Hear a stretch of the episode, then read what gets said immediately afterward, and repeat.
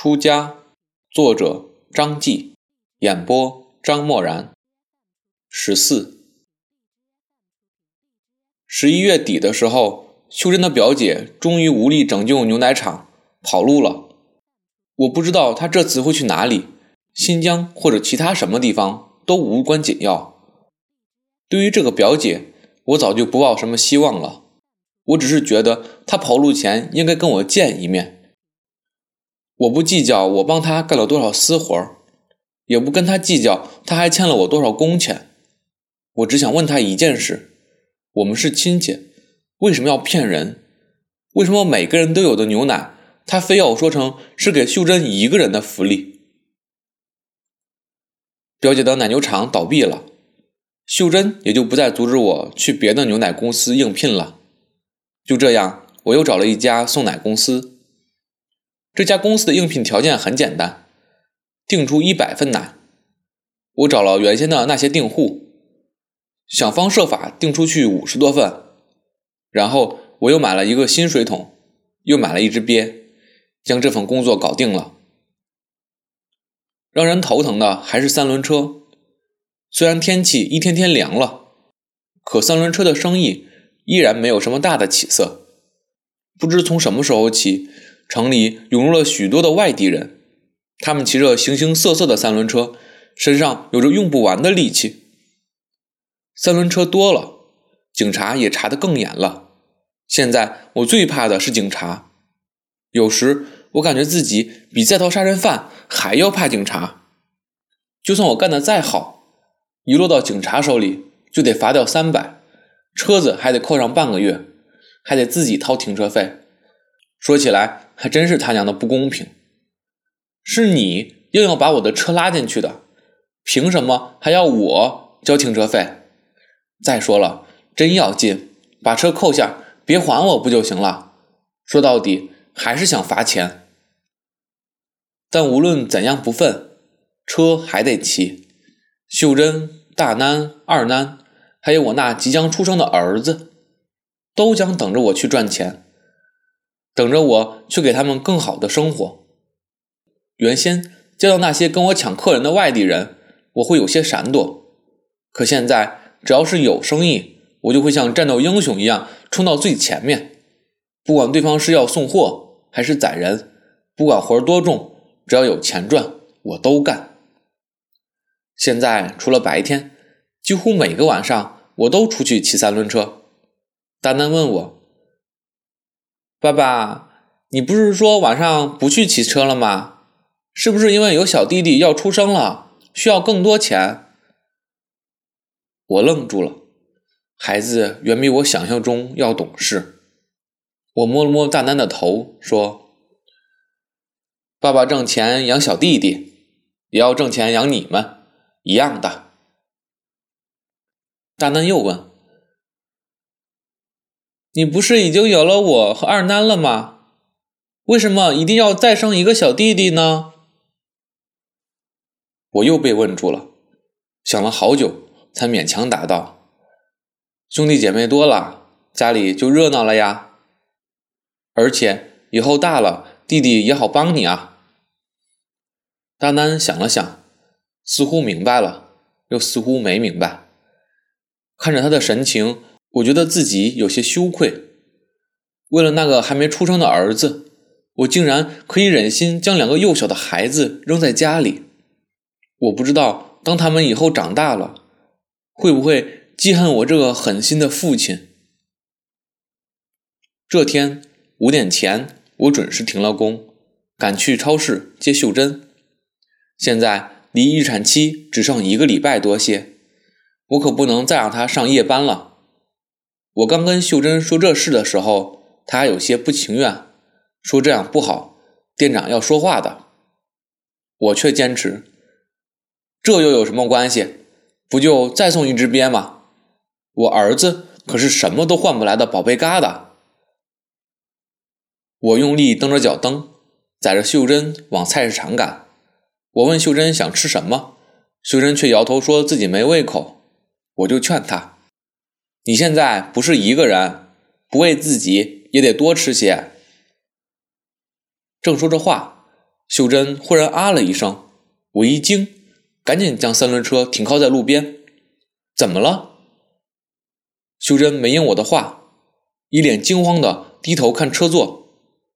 顺着她的眼神，我看见红色的人造革座椅上湿漉漉的一滩。你尿了？秀珍一阵脸红。不是，是羊水。羊水？羊水破了吗？我也惊慌了起来。以前秀珍怀孕时可从来没出现过这样的情况，不会又出什么意外吧？我赶紧拉着秀珍去医院。到了医院，医生给秀珍做过检查，说情况不算严重，但建议马上住院。秀珍说：“家里还有孩子等着，明天再来行不行？”医生答应了，嘱咐我要仔细些。有情况要随时将秀珍送来。我们回了家，两个孩子已经饿得不行了。我赶紧烧饭给他们吃。吃完了，时间也不早了。哄孩子睡下后，我和秀珍也躺到了床上。躺在床上，我们两个人几乎一句话都没有说。我知道，秀珍和我一样，也怀着心事呢。一整晚，他都牵住我的手不放。我感觉到他的手心在不停的出汗，湿漉漉的。后来我也睡着了，迷迷糊糊，好像还做了一个梦。我梦见我生了一个儿子，又白又胖。我抱着他坐在院子里，突然有几个面目不清的人从外面冲进来，抱走了他。我想去追，但那把椅子却长出了手，像藤蔓一样。将我紧箍，丝毫挣脱不得。我用力睁开双眼，此刻秀珍依旧拉着我的手，就像拉着一条缆绳。我躺在那里，看着模糊的天花板，试图缓和一下自己的心情。可这没有用，梦中的那种恐慌和焦虑依然像藤蔓一样死死缠绕着我，让我几乎透不过气来。我犹豫了一阵，伸出手，小心地将秀珍的手从我的手上剥离。我悄悄地下了床，躲进了厕所。我坐在马桶盖上，突然觉得身体很不舒服，心口发虚，四肢酸软无力，冷汗一阵一阵的从身体深处渗出来。我疑心自己是生了重病，这是我从来没有过的感受。孤独、恐慌、焦虑，这感受坚硬而庞大，夯土一般撞击着我的身体，远远超过了我所能抵抗的程度。厕所里没有开灯，但我仍然能看见一些杂乱而隐约的光，丝丝缕缕的在空气中飘荡。它们在空气中似乎幻化出了各种画面。时而张狂，时而嘲笑，这光让我变得更加烦躁，甚至伸手试图去捏碎它们。我将腿盘起来，闭上眼睛，我期望自己能避开这些光，躲藏到黑暗里头，但没有用。这些光依旧穿过我薄薄的眼帘，像闪电一样在我的眼球上飞舞。我开始默念楞严咒。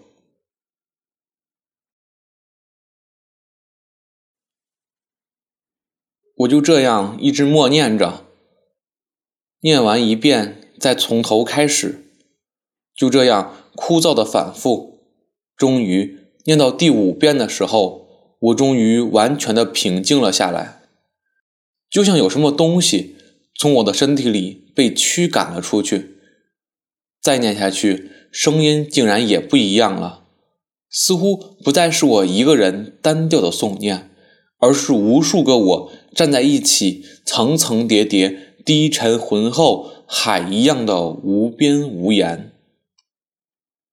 随后，我闻见了一股香气，这香气醇厚澄澈，在我的口鼻间打个转，就直往我的身体里钻，钻入后又不停地穿梭流转，再从身体穿出去，复又回来。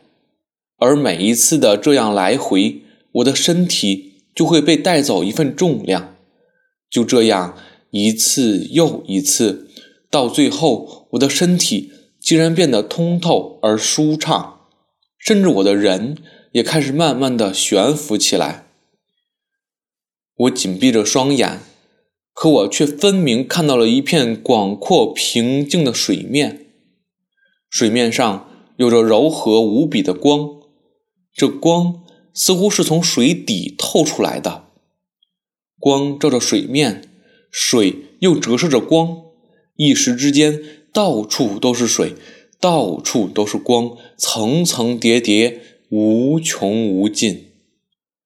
我试图将身体往水底的光亮飘去，我想到那光的中心去，但我却用不上力气，我的身体毫无重量。我就悬浮在那里，丝毫动弹不得。从厕所出来的时候，我觉得整个人都在恍惚。我感觉自己不是从厕所里走出来，而是从另一个世界走过来。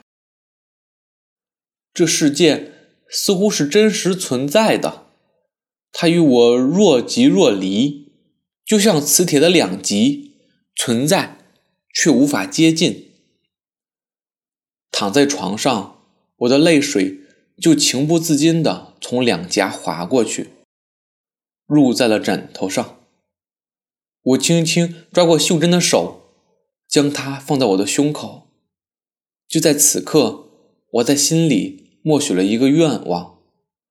我想，如果我这次真的能生下一个儿子，我一定要把自己的下半生皈依了佛祖。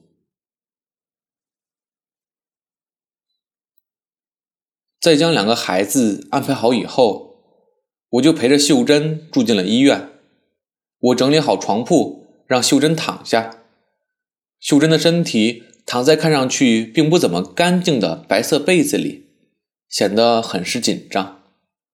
我拉过她的手，冲她笑着。我想说话，宽慰宽慰她，可是我却不知道自己该说些什么。就这样，我们两个紧紧握着各自的手，谁也没有开口。病房里的气氛凝重的，就像在进行某种仪式。病房里乱哄哄的，不时有人进进出出。隔壁床的那个产妇，因为临产时的阵痛。不时发出夸张凄厉的哭喊声，这让病房里的气氛显得更加诡异。每当这个产妇发出哭喊声，秀珍的身体总会抖动一下。虽然这已经是她的第三个孩子了，可她依然比第一次生产时还要紧张。因为羊水不足，秀珍需要提前生产。在给秀珍做过各项检查后，医生决定下午。就给秀珍做分娩手术，我陪着秀珍到了手术室门口，医生就不让我进了，我只能站在那里看着秀珍躺在那张盖着白色床单的推车上，被推进了手术室。随后，手术室的门关上，红灯亮起。站在门口，有一瞬间，我感到特别恍惚，似乎推走秀珍的不是推车。而是一辆没有牌照的白色面包车。当那辆面包车消失在我的视野中时，有一瞬，我觉得自己是永远的失去了秀珍。整个手术过程中，我都没有坐下，我就像个雕像一样站在手术室门口。我看着门上的红灯，不停的吞咽着自己的口水。我觉得喉咙很干，不渴，就是干。我死死的盯着那扇有些斑驳的手术室的门，似乎那里隐藏着另外的一个世界。我渴望时间能变得更快些，快的就像一辆火车，这样我就能马上看到结果。可我又渴望时间变得很慢，慢的就像掉进粘稠的糖浆，这样我就不用那么仓促的面对结果。我就那样胡思乱想着，都没有看见手术室的灯是什么时候灭的。尽管我一直盯着他，可我却像个盲人，什么也看不见。灯灭了，很快门也开了，那张蒙着白色床单的不锈钢床又被推了出来。近一些，我就看见了秀珍。她虚弱地躺在那里，面色惨白。我试图地向她走过去，可我的脚却一阵阵发软，无力动弹。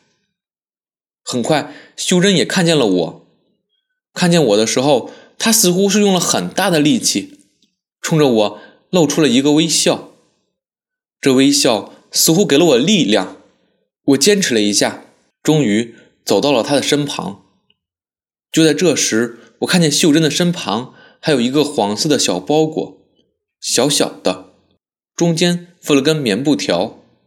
我颤抖着双手，小心翼翼地掀开包裹，里头有一双眼睛，一股柔和的光从眼睛里流出来，清澈无比。是儿子，秀珍有气无力地说。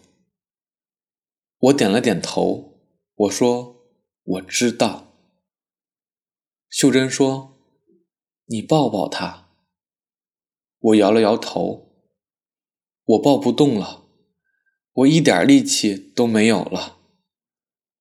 秀珍笑了笑，他的眼中闪过了一丝泪花。